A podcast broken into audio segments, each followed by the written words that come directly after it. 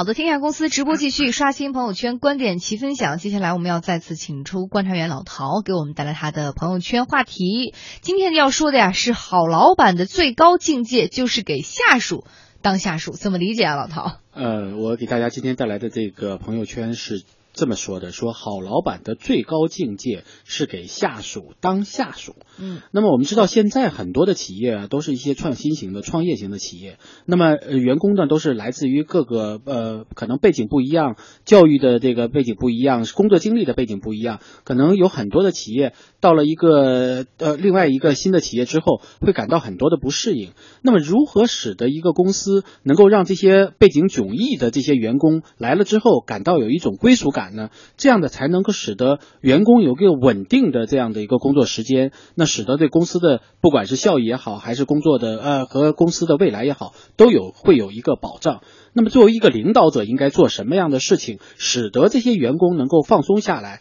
能够沉浸在工作当中，能够把自己的这个才华和精力都给呃都更多的奉献给这个公司呢？所以我觉得，对于领导者啊，应该有这样一个品质。那么最大的品质啊，就是谦卑。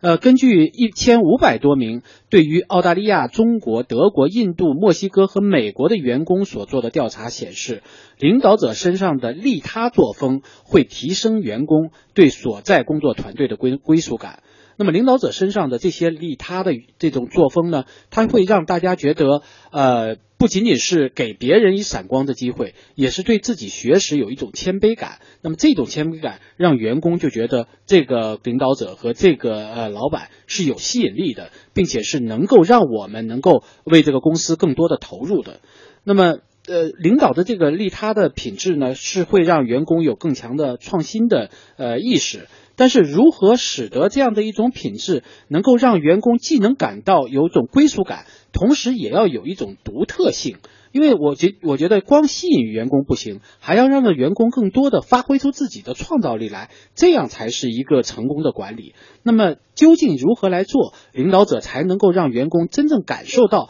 这样一种呃，既能够呃归属到这个公司来？认可公司的文化，又能够为这个公司创造出更多的效益。那我觉得这个，我给大家呃提供这样几几个呃这种方式，呃，特别是对于领导者来说，第一个就是拿自己当教材。因为我们知道，领导者的成长的经历往往其实是更加的独特。一般人可能他往往就是一个工作啊，或者一个认真啊、勤劳啊这样的一个我们能理解的。但是一个领导者，他能走到这样一个领导岗位，显然他的经历和他的故事是一个不一样的呃一个过程。那如果领导者能够把这些教材能够跟大家来分享，那么就会让更多的员工觉得，哦，我的成长也可能比也可能比照着他的成长，就有可能说我更加的认可。和这样一个公司和这个团队，那第二一个呢，就是沟通不辩论，因为很多领导啊就会觉得说我是对的，我我之所以能坐到位置上，就是因为我我做的很好，所以呢，往往愿意下结论。